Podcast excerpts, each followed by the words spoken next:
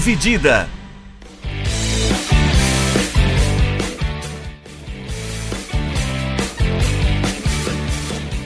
Olá, amigos do podcast Dividida, sejam bem-vindos e sejam bem-vindas a mais uma edição do nosso querido podcast. Eu sou o Guilherme Milani, dividindo a tela aqui comigo, Vinícius Bringel. E aí, Bringel, como é que tá, mano? E aí, Milani, e aí, pessoalzinho, beleza?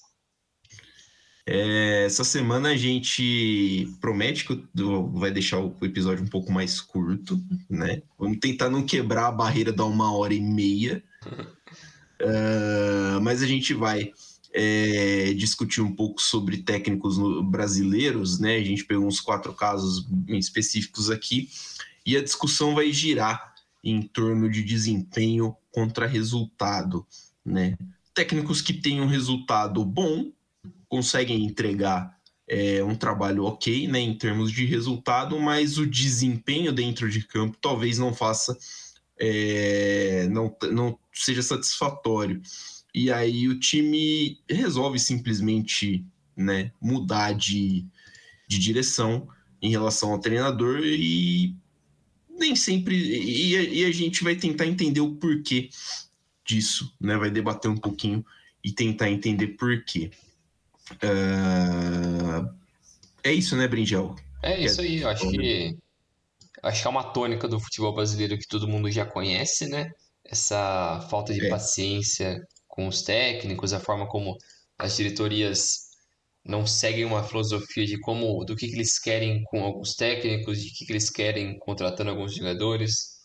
Então isso é uma, algo que a gente já sabe, né? Só que é, depois, da, acho que principalmente depois da chegada do, do Jesus e dos portugueses, assim, que botaram uma tônica nova na, na forma como os técnicos e as equipes brasileiras pensam sobre futebol no Brasil, é, acho que a maioria das pessoas esperava que as coisas iriam mudar, mas eu acho que isso é um processo um pouco mais longo, não? Algo que vai demandar um pouco mais de tempo, um pouco mais de uma mudança cultural mais do que propriamente uma, uma questão de trabalho mesmo, porque é, a gente sabe que a condição financeira do Brasil, comparado com outra, qualquer outra nação ou campeonato da América do Sul, é muito mais vantajosa, então em tese era para conseguir extrair os melhores talentos, a melhor capacidade assim da, da América do Sul. Só que isso não adianta de nada se você não está fazendo um trabalho bem feito, né? Então, é, eu acho que a gente vai tentar trazer um pouco é, de um comparativo assim de alguns casos mais recentes, né? E depois, que você falou, tentar achar umas, uns porquês de, de alguns desses casos específicos ou de, de, uma, de uma junção disso tudo, ou de, uma, de alguns fatores ali que contribuem para para mandar esses caras embora é o que, que esteve por trás dessas decisões, né? É... Mas é isso aí, Exato. vou começar aqui o primeiro técnico que a gente selecionou é, nesse período mais recente foi o Rogério. O Rogério Ceni no período que ele passou pelo Flamengo, é, entre 10 de outubro de 2020 até 10 de julho de 2021. Então ele ficou nove meses no cargo do, da equipe carioca. No total foram 54 jogos, é, 30 vitórias, 12 empates e 12 derrotas, então 55,5% de aproveitamento, uma, uma boa porcentagem ali, um bom número de vitórias também. É, a primeira partida do Rogério é, no comando do Flamengo foi nas quartas de final contra o São Paulo, que ele acabou perdendo por 2 a 1 É, é o jogo uma... da falha do Neneca, né? Isso, isso. Ele isso. tenta driblar o Brenner. É, e, e esse foi o início do Rogério Ceni. E ele foi demitido é, logo após a, a derrota contra o Atlético Mineiro é, pelo Campeonato Brasileiro. Perdeu por 2 a 1 é, E ao longo desse período com, com o Flamengo, o Rogério Ceni foi campeão brasileiro, né? De 2020. Ele temporou, ele terminou aquela temporada é, de 2020 do Flamengo, que foi aquela que teve o calendário diferente, né? Por conta do Sim. Covid. Então o brasileiro terminou o Brasileiro de 20 terminou no início de 2021. Acho que foi fevereiro, né? Comecinho de fevereiro ali de 21 já, né? É, e já basicamente emendou com o Carioca de 2021 e depois foi dando sequência ali aos campeonatos da temporada de 21. Mas o Rogério foi é, chegou no final de 2020, foi campeão carioca, foi campeão brasileiro, desculpa.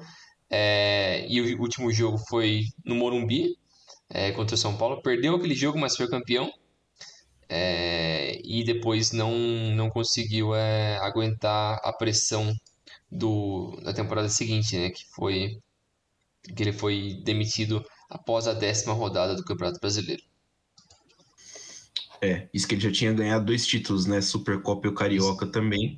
É, o Carioca é meio protocolar quase pro Flamengo, né? Acho que também isso pesou bastante no caso do Paulo Souza, que não vai ser citado aqui, mas pesou bastante por causa disso.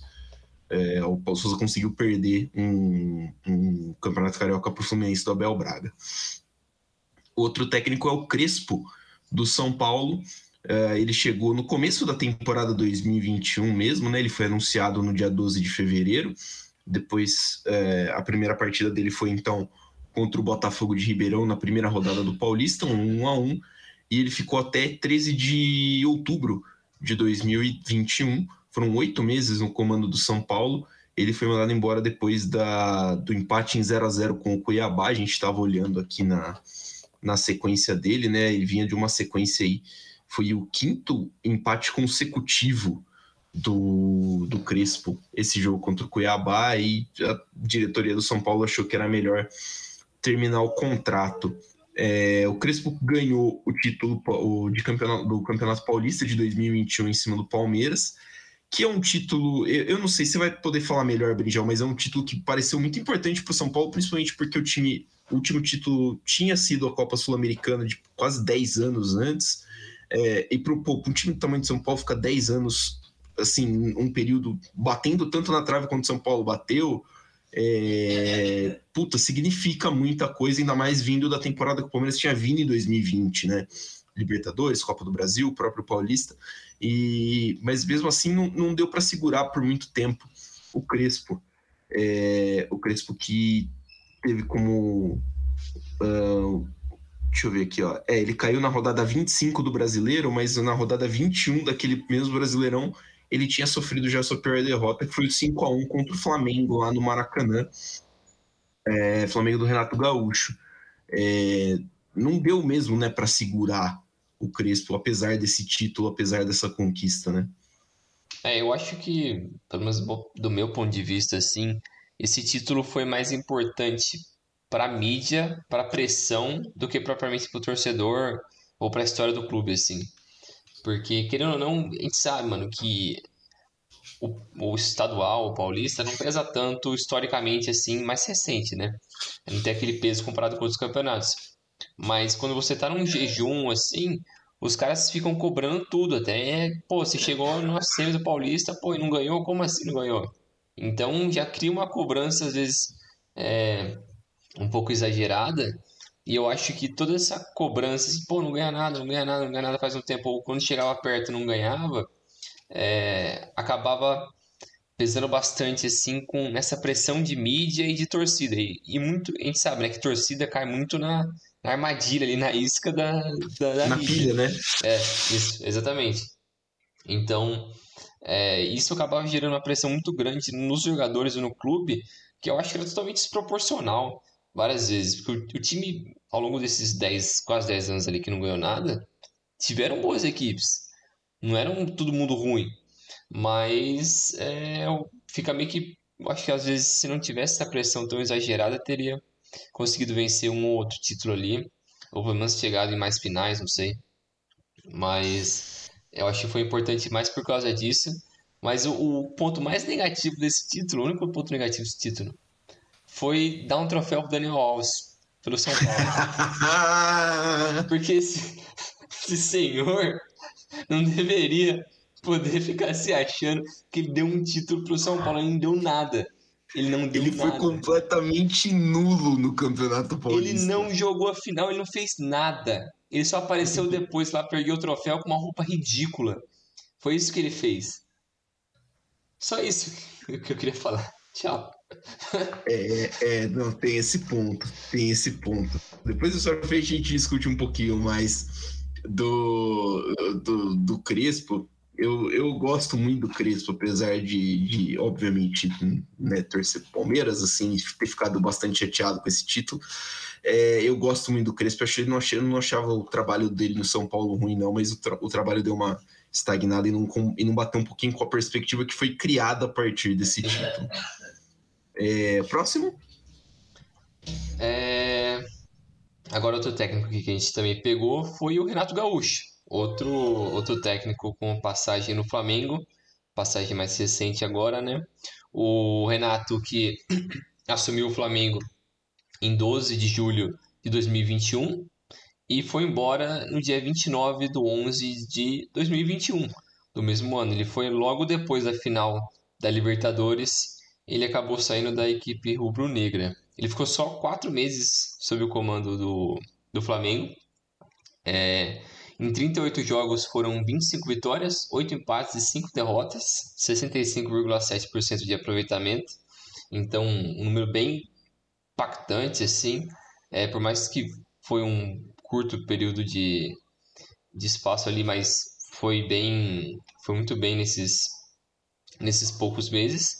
É, e eu acho que, e é, e é como eu ia falar aqui, o último jogo dele foi na, na final da Libertadores, que perdeu por 2 a 1 pro, pro Palmeiras. É, mas eu acho que o que mais marcou desse período do, do Renato sob o comando do Flamengo foram o alto número de goleadas, né?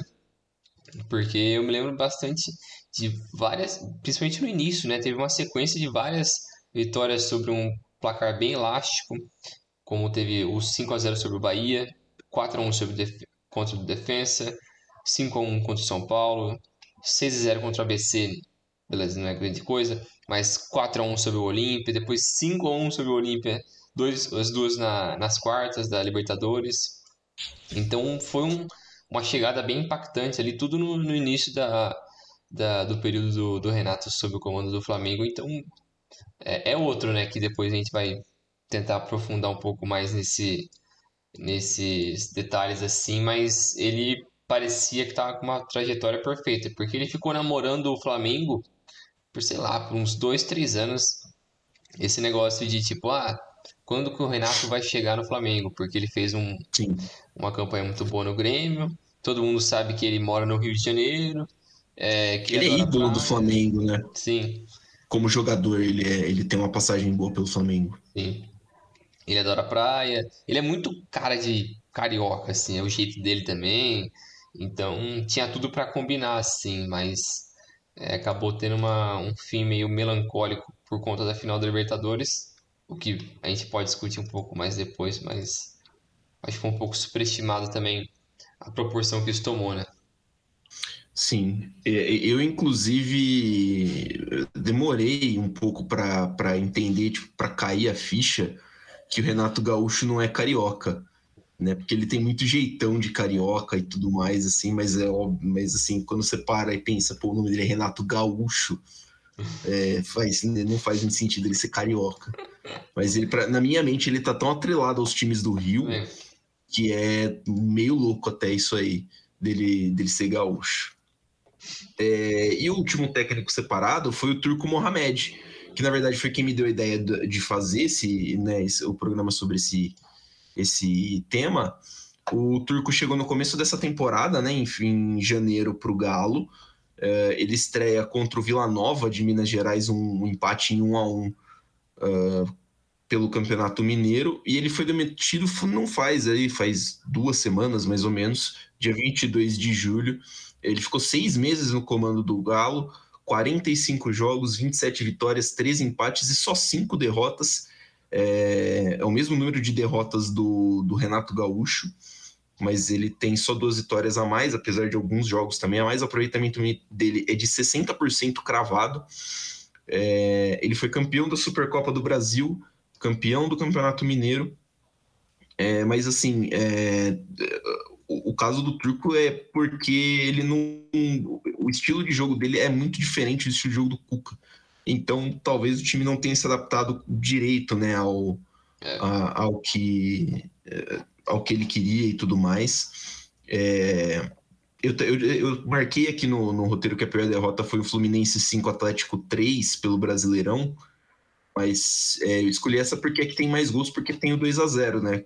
A, a, as maiores derrotas dele, a, das 5, é quase tudo 2 a 1 1 a 0 né? Tem 1 a 0 para o RT, 2 a 1 para o América Mineiro, 2 a 1 para o Tolima em casa, é uma derrota feia essa, uh, pela Libertadores. O 5 a 3 para o Flu, e depois o 2 a 0 no, no, no, Maracanã pela, pela Copa do Brasil, que ele nem viu o jogo da volta, né? nem, nem uhum. estava presente mais no jogo da volta. Uh, ele foi demitido antes. Pro, pro Galo, cara, acho que assim, o, o, principal dele é isso. Ele não conseguiu dar continuidade no Cuca, mas ele mas, né, o time não tinha uh, o desempenho do time não era satisfatório o suficiente.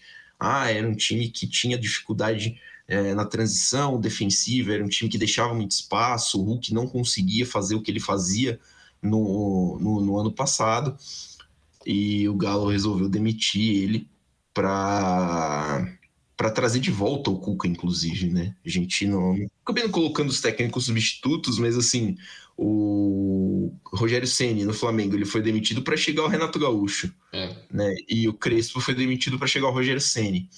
Então assim é meio que uma escadinha do a dança do, das cadeiras, né? É a dança das cadeiras do, do futebol nacional. É, vamos começar então o, o, debate depois dessa apresentação aí desses trabalhos, uh, Bringel. Uh, a, a impressão que eu tenho a, a, assim, quando a gente fala dos técnicos do Flamengo, que o crime que eles cometem é o de não treinar igual o Jorge Jesus. É. Eles querem assim, muito nessa, né? Não, não, não sei. Não, o, o problema do, do, desses caras é isso. Que assim, ao contrário do Paulo Souza, o Paulo Souza não fazia um trabalho bom. Uhum. Eu achei que o Paulo Souza ia se dar bem aqui no, no, no Flamengo, tudo mais. Ele parece um treinador competente mas eu achei ele, ele, o trabalho dele era ruim. Tanto que o Dorival tá pegando, tá fazendo o básico do básico ali com o Flamengo e tá dando certo. Mas, assim, o Rogério Senna tinha um trabalho legal. O, o Renato Gaúcho. É, o Renato Gaúcho é um cara que, taticamente, o time dele era muito pobre. Sim. E aí ele deu azar de catar o cara com a, com a maior noia tática do, do Brasil nos últimos anos numa final de Libertadores. Então, talvez por isso ele também tenha, tenha caído. Mas é, o do Flamengo é isso, basicamente. É, eu também acho. Eu acho que, dá para tipo, por mais que as personalidades e métodos de trabalho de Rogério e Renato sejam completamente diferentes, bem é, diferentes. Eu acho que o paralelo que dá pra fazer dos dois é, é isso aí. Eles são refém do sucesso conquistado pelo Jorge Jesus no período dele no Flamengo. É, acho que é claro isso, sim. E também, é, não sei, eu acho que o Rogério, um dos problemas que ele teve, que eu me lembro, assim, foi bem marcante, foi os choques que ele teve internamente, né, no vestiário ali. Ele sim. não conseguiu ganhar o vestiário. Porque ele, pô, o que pesa muito contra ele também é que ele jogou, jogou no campo ali contra muitos dos caras que estão ali. Então, se tem uma rusga ou alguma algum negócio assim, alguma né? espécie de rivalidade Sim. que seja pô fica é pô, é difícil mano é difícil trabalhar isso você separar e falar não vamos botar aqui junto vamos fazer esse negócio dar certo vamos esquece o passado vamos pensar só no Flamengo aqui agora vamos fazer isso daqui vamos vencer títulos. Eu acho que é muito fácil falar isso mas é difícil dos, desses caras desses caras atleta, aceitarem. Atleta o ego desses caras eles são tão pô, alienados, assim, eles vivem em um universo tão paralelo, que é algo que, é algo que me frustra muito, como personalidades, atletas, é, gente no geral, assim, desse outro universo que é o 0,001% do universo, que eles são, eles perdem a noção da realidade.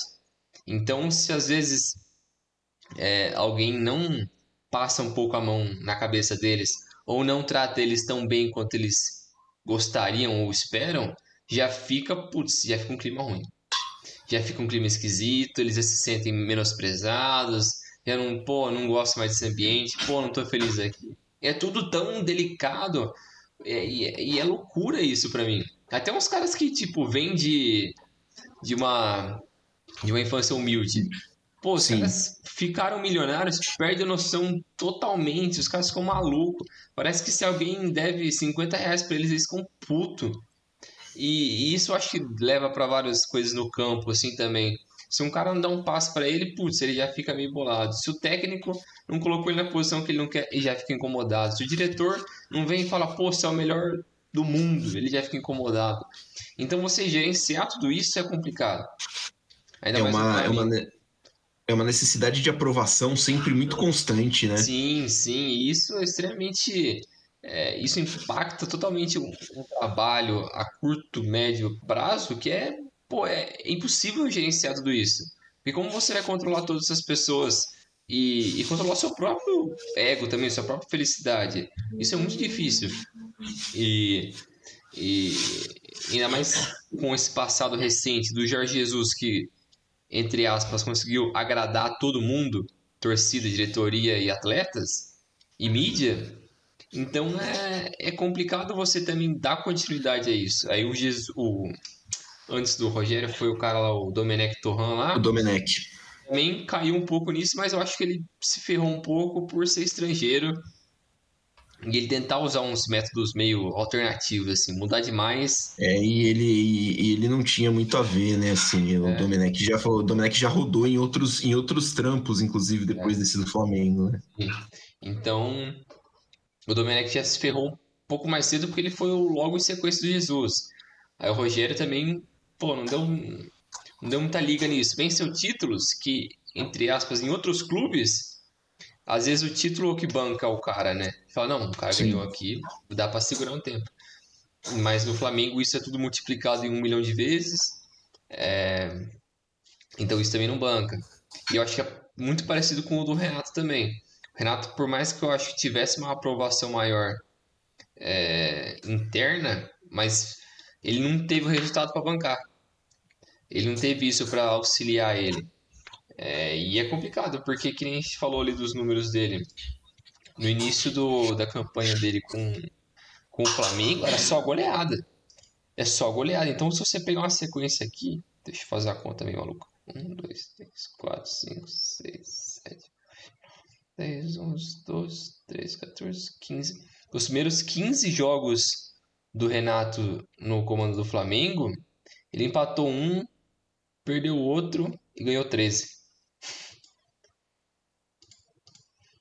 E você vai é, falar, muito, é muito bom, né? Você vai falar o quê, cara? E se você e assim, expandir um pouco mais isso, aí tem mais uma derrota, depois um monte de vitória. É muito, é muito fora de série. E você esquecer isso, beleza, ele teve deficiências táticas ali, eu acho que, como você citou que ficaram mais evidentes nos momentos decisivos, como foi na eliminação da Copa do Brasil e da Libertadores. Mas eu acho que é algo que você poderia arrumar com um pouco mais de tempo. Se você desse uma continuidade ali nos próximos meses, deixar ele pelo menos terminar a temporada, porque ele nem terminou a temporada, né? Ele foi embora antes de acabar o brasileiro.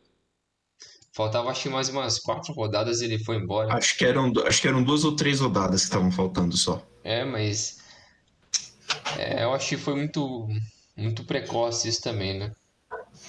É, uh, o problema do Renato Gaúcho é que, assim, taticamente o time dele era meio. Ele não tinha padrão, né? Engessado, né? Então, tipo, é meio engessado. E, esse, e, essa era uma crítica que ele tinha mesmo desde, o, desde os tempos de Grêmio. Que ele falou, ele não estudava, ah, quem sabe jogar bola não estuda, e os caramba, e, e ele sempre foi desse perfil, né? É. E assim, isso não é um problema enquanto você está ganhando. Sim. E aí, com o time que, do Flamengo que ele tem na mão, é, você juntar ali os caras e falar assim, ó, oh, moçada, é isso, isso, isso, e vamos embora, que dá pra gente ganhar na individualidade, top. Eu vejo umas. É, assim, o, o, Dorival tá fazendo mais ou menos isso, só que o time dele é um pouquinho mais bem montado taticamente. Do que o do. do, o nome do Renato Gaúcho. É. Então, acho que assim, é, a, a, o problema do Renato foi esse, e aí a eliminação para o Atlético Paranaense na Copa do Brasil é, foi pesada. Sim. Foi bem pesada. Você tomar um 3 a 0 no Maracanã da forma que foi, é, foi bem pesado para o Flamengo. Que aí o time começou a entrar numa fase assim de questionamentos, de e agora é, o time é bom, mas assim tá na mão certa, não sei o que tem. E aí chegou e tanto que você citou, né? É a última derrota antes da final do, do da Libertadores que depois o, o Flamengo ganha da, da, do Bahia por 3 a 0 do São Paulo por 4 a 0 bate no Corinthians, bate no Inter. Então, assim, desempenho, desempenho em campo pode não ser, tipo, não tá, nossa, aquele negócio lindo, mas está ganhando. E para o Flamengo, isso foi sempre assim que funcionou. A impressão que dá é essa. Acho que assim, se o Jorge Jesus não tivesse ganho o que ele ganhou, é, seria muito difícil. Se o Gabigol não faz os dois gols lá, vamos supor que o, o River ganhe a Libertadores, e acho que a gente veria o Jorge Jesus com outros olhos. Sim. Porque assim, o Flamengo seria campeão brasileiro. Né? E aí eh, entraria com um ânimo diferente em 2020, toda aquela história. Mas o, uma coisa que pesa é que assim, ganhou e ganhou jogando bem. Se joga bem e não ganha, acho que se abre um pouquinho uma margem para ficar mais. É... É, para permitir um pouquinho mais desse tipo de coisa. Que querendo ou não, você olha para o final da, da, Libertadores e foi 2 a 1 um. Então, não, não foi um jogo assim, nossa, né? Eu achei que o Palmeiras foi bem melhor do que o Flamengo durante o jogo, mas assim, não é um massacre que se converteu em gols tá ligado? Sim. Não é uma massacre que se converteu em dominância, por exemplo, mesmo dentro de campo ali. É, eu achei que foi melhor, foi superior e tal, mas foi um jogo razoavelmente parelho. Então acho que assim é, a relação entre eles já vinha já vinha sendo já vinha meio deturpada assim, já vinha meio tensa desde então, mas assim, é, quando o time não ganha, aí começa aquela história de ah, mas taticamente o time é fraco e esse é um problema. É, se, se continuasse ganhando mesmo com essas deficiências, ia mascarar, né? Esse é o negócio do, do, detalhe, né? Às vezes o detalhe muda essa história tão, tão facilmente, igual você é falou tão... da, da final da, contra o River. Se não fosse aqueles, sei lá, cinco minutos ali que mudou tudo, a se história não fosse o Lucas Prato tentando atravessar uma bola que não existe. Ou se também não fosse a falha do Andréas Pereira contra o Palmeiras, e não dá para saber essas coisas. É um detalhe assim que, tipo, poderia mudar a história. Poderia o Flamengo vencer a final do ano passado e o Abel ser mandado embora. Poderia isso acontecer. Eu facilmente acredito que se ele perdesse aquela final, haveria uma pressão, Sim. falar, pô, o Abel é um bosta. Eu não acho que ele é um bosta, mas, mas tipo, ia ter a pressão de que. Mas, é um mas haveria essa pressão. É. Haveria essa pressão. Porque o time passou um ano sem ganhar nada. Sim, é ia ter essa né? pressão. É. E, e, ele priorizou a Libertadores e não o brasileiro, e não a Copa do Brasil, e não sei o que tem. Aí. E não isso, né? Tipo, é. tirou o pé e os caramba. E isso é complicado. É, mas é que nem se falou.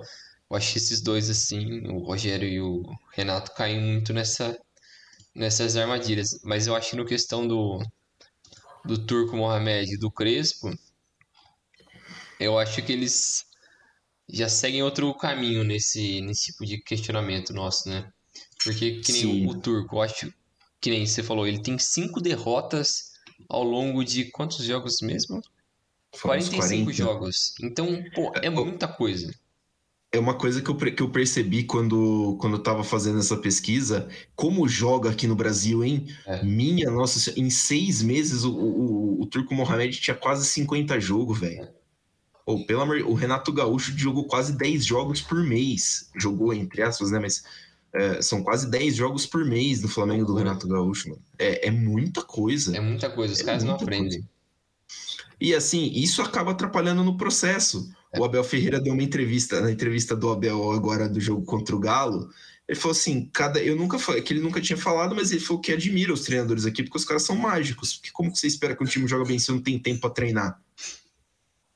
não treina, é quarta, domingo, quarta, domingo, quarta, domingo. Sim. Então, tipo, é loucura, é uma loucura gigante. É, e atrapalha o desenvolvimento, porque assim, a, eu acho que a contratação do Turco já foi meio estranha pelo lado do Galo, porque ele tem um estilo de jogo muito diferente do Cuca. E já mostra aí o problema de você não saber o que você está fazendo.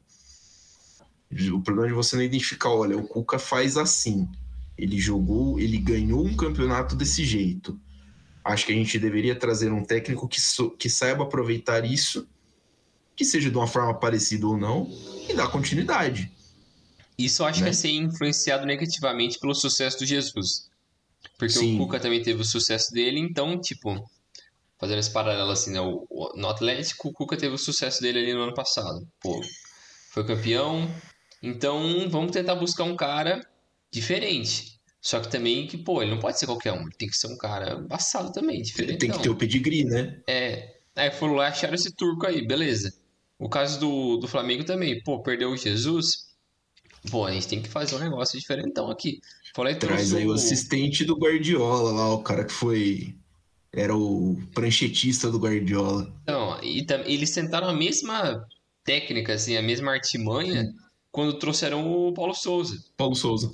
Então é, é muito. Os caras tentam é, repetir um, um ciclo que, cara, às vezes foi uma junção de fatores que fez aquilo lá dar certo. Então não adianta você tentar repetir aquilo lá várias vezes que, que não adianta. Não tem, não tem, né? Tipo, é uma vez na história e assim, é. aproveite enquanto dura. Sim, então, então, tipo, tenta aproveitar aquilo lá, aprender com aquele processo e aplicar no, no futuro, né?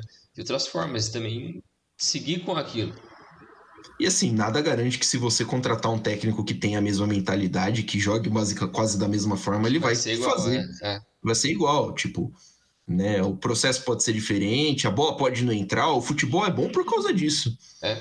E Querendo ou não, assim, tipo, o, o Domenech lá foi mandado embora. Pô, mesmo se trouxessem o Jesus de novo, logo após ele, quem garante que ia ganhar mais coisa? Quem garante? Que ia ser muito diferente. Não muito diferente. E eu acho certo. que. E assim, é, para mim, o Jorge Jesus sabe disso, que o que ele fez em 2019 é uma aberração, ele não vai fazer de novo. Na carreira dele. Por isso que ele não. Na carreira dele. E por isso ele não pensa nem em pisar aqui no Brasil para treinar um time de novo. E ele é safado, porque quando ele veio é, pro carnaval aqui, né, no, no começo do ano, né? Porque. Começo do ano, né? Ali no, no carnaval, é, acho que foi abril, né? Souza tava o carnaval aqui, é abril. É, o Paulo Souza estava aqui ainda, tava comandando o Flamengo ainda, né? E ele veio pra cá só pra causar, falando, pô, o Flamengo foi o time que eu melhor comandei, não sei o que tem, chupando o saco deles, pô, mano. Ele é um insuportável, né? Ele, nossa, ele é um nossa, ele é um insuportável. Caralho. Mas, mas é. É, e eu acho que ele não vai assumir, porque ele sabe que não dá para ele ficar repetindo sim, tipo, sim. De, de, todas as peças clicarem daquele jeito. É, é claro que você olha para é. o do Flamengo e, é, e ele é muito absurdo. E tem muitos jeitos de você fazer toda aquela montanha de craque jogar bola. Mas, tipo, peraí, né? E ainda mais a, o time de hoje. O time de hoje tem mais talento concentrado Sim. do que aquele time de lá. Sim, tem mesmo. É... O time tá muito absurdo. Ainda mais que os caras estão tentando trazer agora o Oscar, o. É, tá pra fechar, né? Fabrício, o Fabrício Romano falou que o Oscar é praticamente certo. É, falta só assinar, né? O Wallace também, que é ex-Grêmio, ex-Hamburgo. É ex-Grêmio. Pogballace. É meio uma preguiça, né? Isso daí é igual. É, é. É, enfim. Ah, bom, se bem que aí no, e no meio com o Vidal, Oscar e a Rascaeta, você vai precisar de alguém que corra aí, porque essa moçada aí. Esse meio é, esse meio é complicado, hein, mano? Nossa. Esse meio de campo aí, você pega uma meia dúzia de operário ali que não, não cansa. Uns bifos. Oh, você pega o meio do Galo, pô. O Jair e o. Pô, eles Jair e o... caralho. Otávio, Como é que né? chamou? E o Alan. É, ontem jogou o Otávio, mas tem o Alan, né? O que não é. jogou porque tá suspenso. Você é louco, filho. Eles dão uma canseira nesse é. meio. No, no Cuca, que é loucão dessas coisas aí, de, de pressão assim em cima do, do coisa. Dá jogo, dá jogo. É mas voltando, voltando ao assunto principal, uhum. é, a demissão do Turco é, é, soou, soou absurdo porque ele não fazia o mesmo trabalho que o Cuca o Galo parecia muito passivo às vezes nos jogos.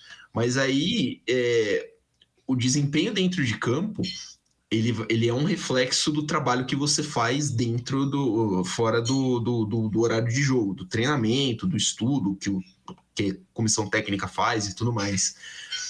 Só que se você não dá o tempo para adaptação, não existe é, esse trabalho. Entendeu? Você tem que ter um período de, de de compreender, para os jogadores compreenderem que, principalmente numa mudança é, relativamente brusca, que foi o que aconteceu no, no estilo do Galo e do, do, do, do Turco Cuca, do Cuca pro Turco, é, o cara precisa assimilar que tipo de, de, de, função ele vai fazer dentro de campo, o tipo de marcação. É, aí é claro que o Cuca assume e, e o Cuca vai. É, e o Cuca vai ter um desempenho melhor do que nos últimos jogos do Turco. A memória, do, a memória física do jogador tá lá. Seis meses atrás ele estava sendo campeão jogando assim. Né? Então, tipo. Não faz tanto tempo assim, né? É, é, é uma coisa assim que precisa ser pensada e precisa ser levada em conta.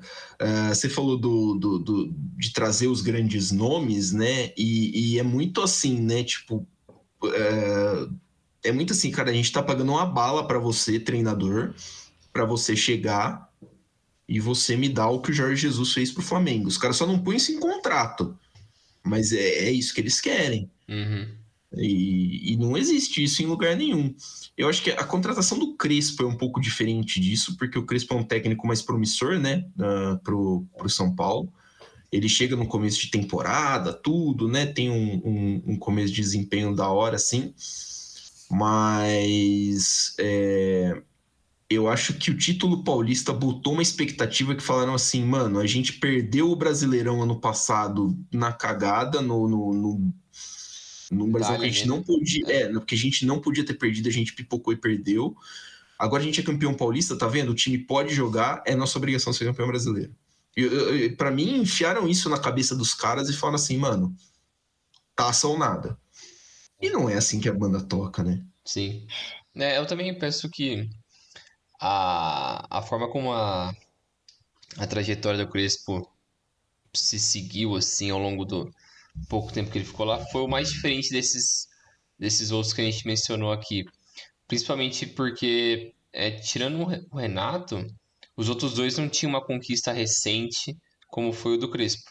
Grande, sim, né? Porque o Crespo tinha acabado de ser campeão da Sul-Americana com, com defensa. Com defensa. É. Isso, com defensa. Ele tinha sido um ano antes, um, meses antes, né? Campeão com defensa.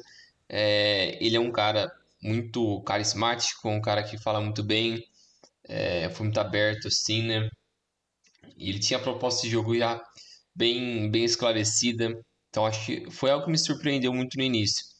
Mas eu acho que foi diferente é, dos outros, que nem você falou, porque ele era um cara com pouca experiência a nível primeiro escalão assim. É, e ele chegou como uma aposta no São Paulo.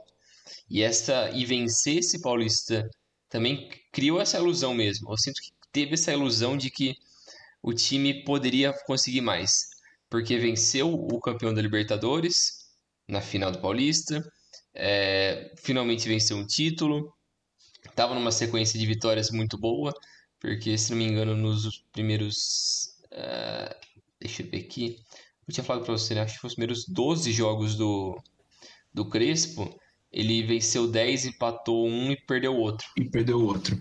É, então foi um início muito bom, muito, muito bom mesmo. E é, um, uns ah, jogos chamativos. Ele tava jogando um futebol bem feito, assim. E ele é, conseguindo tirar o melhor de vários caras que. Não sei se. É, sei lá. O, e o estilo de jogo dele também no 3-5-2 também traz uma lembrança ali do, período Murici. Então é algo que o torcedor gosta bastante. E ele conseguiu lançar muito dos jovens, foi algo que pegou bem. É, o São Paulo tem uma categoria de base muito boa, que todo mundo já sabe. Mas ele conseguiu lançar muito bem alguns jovens e fazer eles conseguirem pegar um pouco mais de cancha. Então, para mim, estava caminhando tudo certo.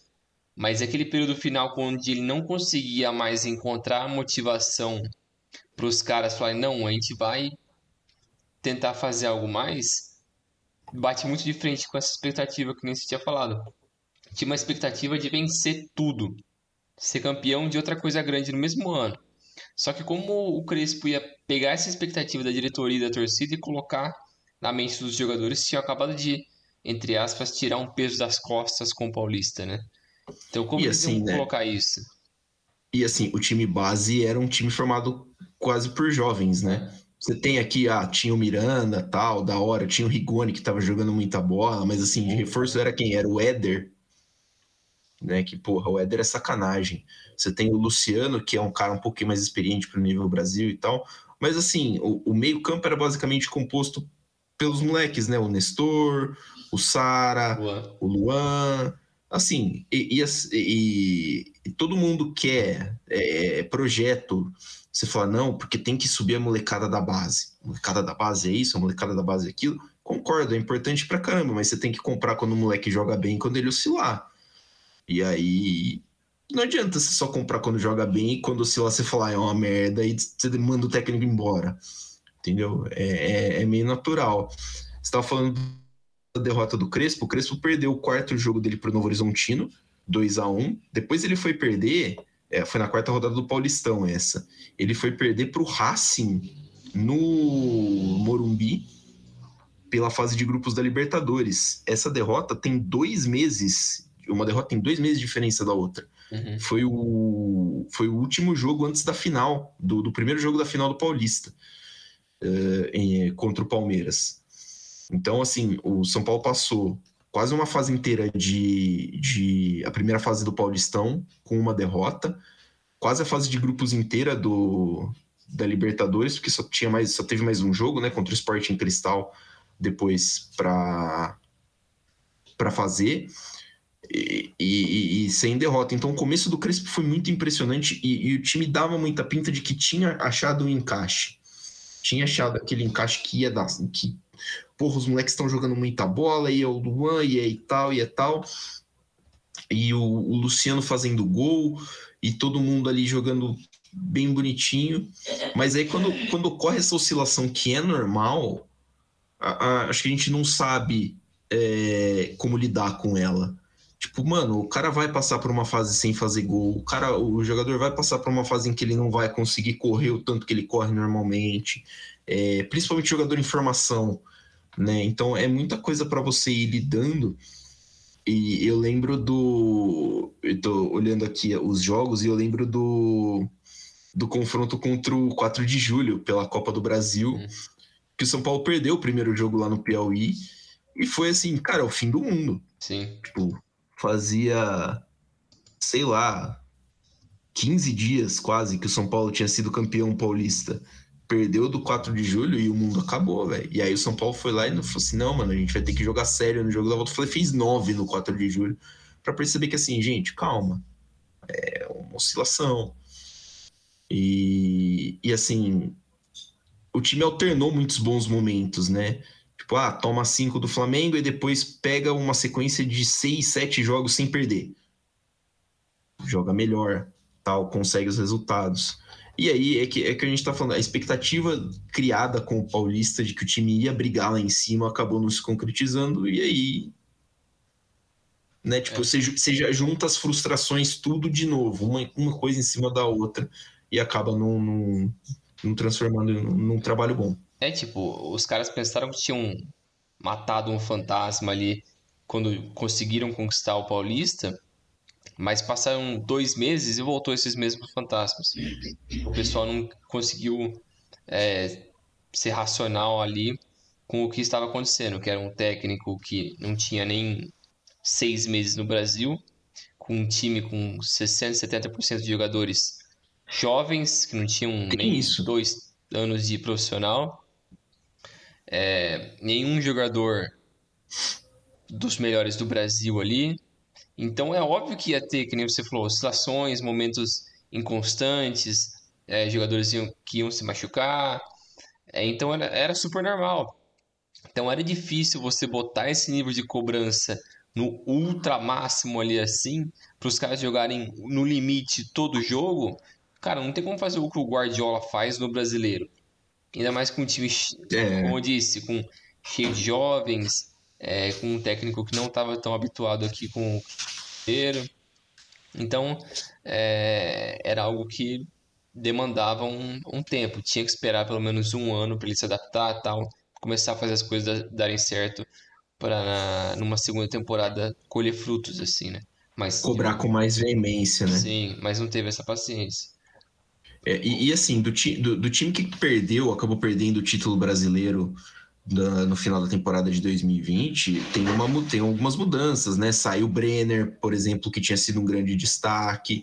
Uh, o Tietchan, que era um, um, cara regularmente ali no, no, no, meio de campo, também não tá mais no time. Então, assim, é, é, são muitas mudanças para você ir acoplando de uma vez só. Você falou que era um cara que estava seis meses no Brasil. Sim, é um cara que não fala o idioma. Sim. Tá ligado? Que é uma coisa básica. Então, você tem que ter esse tempo de adaptação. E, e, outra coisa que pega no São Paulo são os problemas internos, né? São Paulo, problemas financeiros, até por isso aposta na base, uh, mas problemas financeiros ali. É, é, eu não lembro se já tinha, se tinha muitos problemas de crise de, de, de entre diretores, confusão, porque eu lembro que foi na virada da, de 20 para 21, o ano mesmo, que muda a presidência, né? Tanto que muita gente acredita isso, a queda no Brasileirão é, o modo como era tratado o futebol, então você tem tudo isso rolando ao mesmo tempo.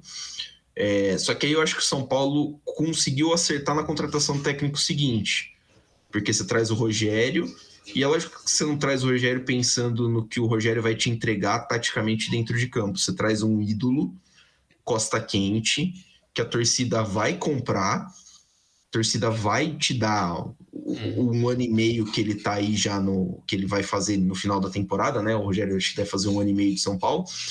É, vai dar esse um ano e meio para ele, para ele ir botando as coisas em dia e tal, é, e, ver o que, que dá para tirar de melhor do elenco e do, e do clube como um todo, porque aí dá, você consegue dar uma estruturada também no departamento de futebol. Mas, assim, é, poderia, acho que poderia, não acharia absurdo, por exemplo, o Crespo, é, acho que eu nunca vi citando, mas o Crespo tem 42% só de aproveitamento na passagem dele pelo São Paulo. Acho que dava para ter esperado até o fim do ano, né? Dá. Pelo menos, para fechar um, uma temporada.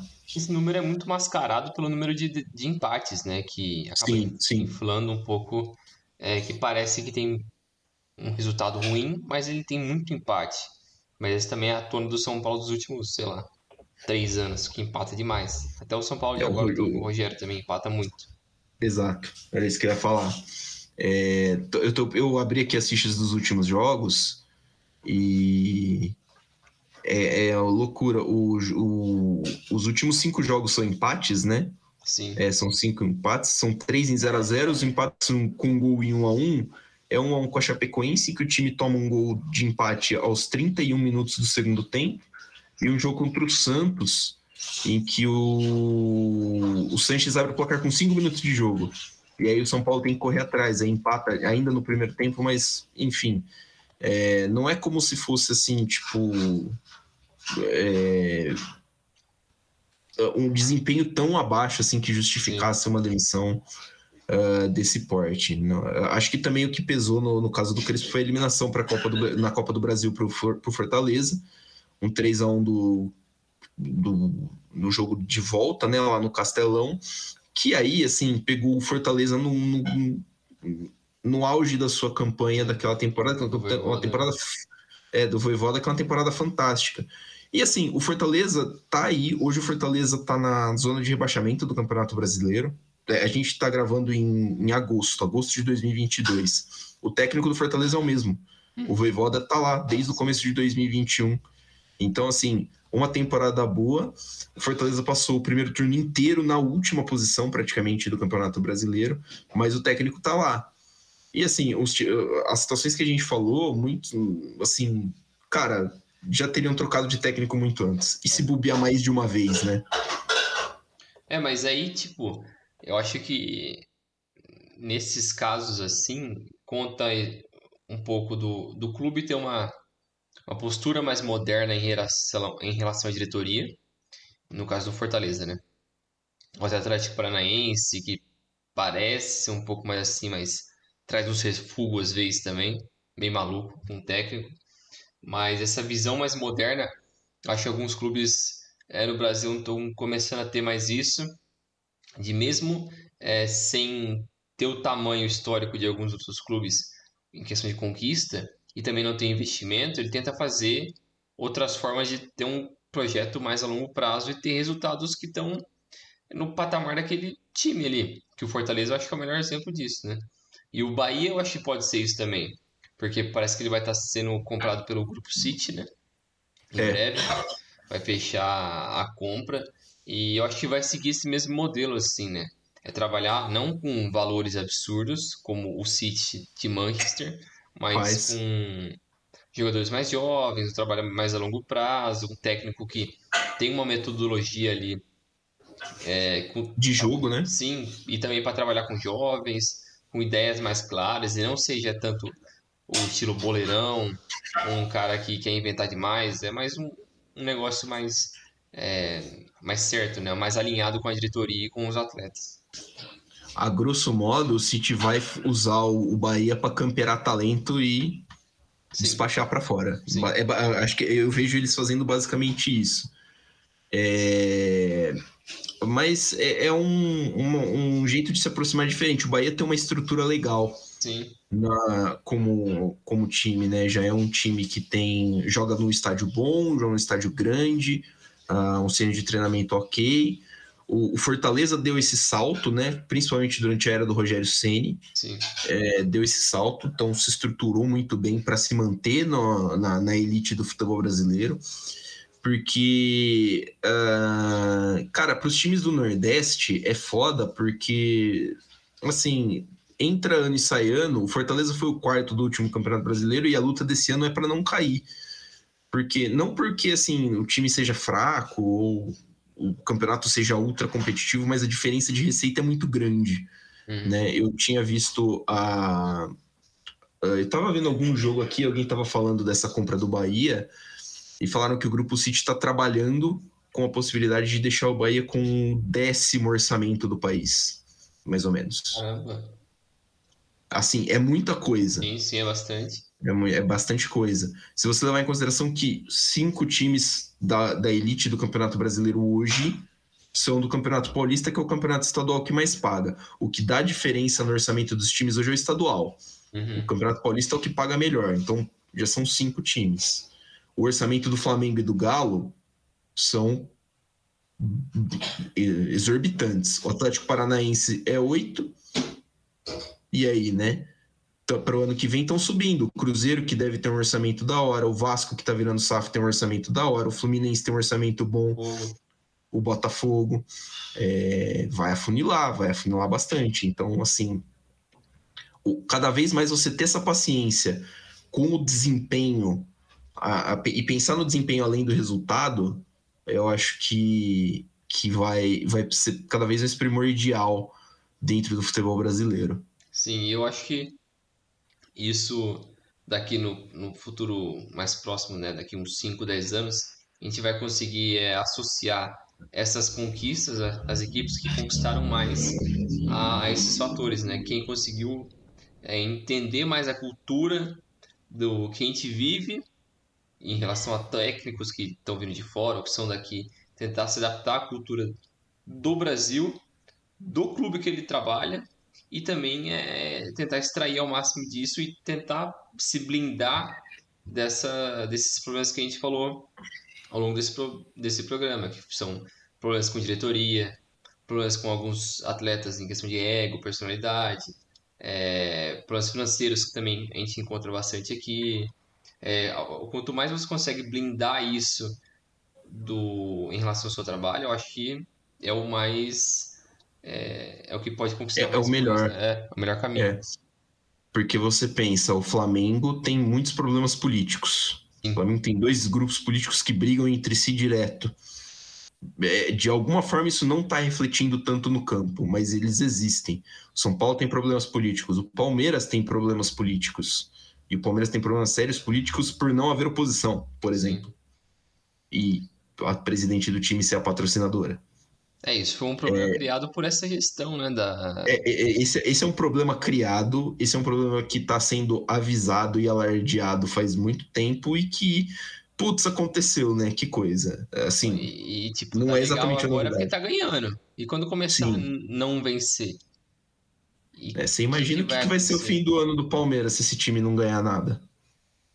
É. Você imagina o que, que vai acontecer com o Palmeiras se o Abel Ferreira for embora? Você fala assim, mano, não, imagine que ganhe alguma coisa até o fim do ano e fale assim: bom, beleza, galera, aqui eu ganhei o que eu tinha que ganhar. Muito obrigado a todos. Agradeço do fundo do coração e estou indo embora. Por gratidão, você não vai segurar o cara. Sim, sim. Né? Seria e aí depois você. É, e, e, aí qual que é o seu próximo passo? Felipe, Entendeu? Eu não fala baixo. fala baixo. Não, o Filipão, porque assim, né? O Filipão tá, tá voando no Atlético, ele tá fazendo um trabalho legal, então, assim, não é descartável, né? Uhum. É. é assim, para a cúpula da, da diretoria do Palmeiras. Mas, é, tem, então tem esse problema. Pô, o Vasco, a gente falou, o Vasco tá virando SAF. Tem sócio do. Sócio não tem. Como é que chama? Aqueles fulano que não faz nada e fica opinando no time. Ah, é. Conselheiro? Conselheiro, isso, obrigado. Tem os conselheiros beneméritos do Clube de Regatas Vasco da Gama que estão tentando embargar o processo do time virar SAF. É um vagabundo, né? É, e é assim, é uma maluquice, cara. É uma maluquice. Então, assim, é, problema todo time tem, e nada é garantia de sucesso.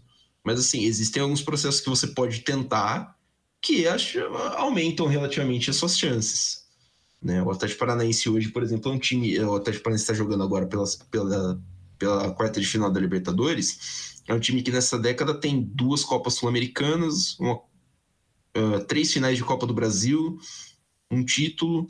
É um time que soube se, se pôr assim no, no, como muito importante no cenário do futebol nacional, feito com regularidade, um trabalho sério de scouting, de estrutura às vezes dá uma pisada na bola no técnico, porque é, acaba sendo meio incógnita, mas, pô, os caras foram campeões da Sul-Americana com o Valentim de treinador. É. Pode acontecer.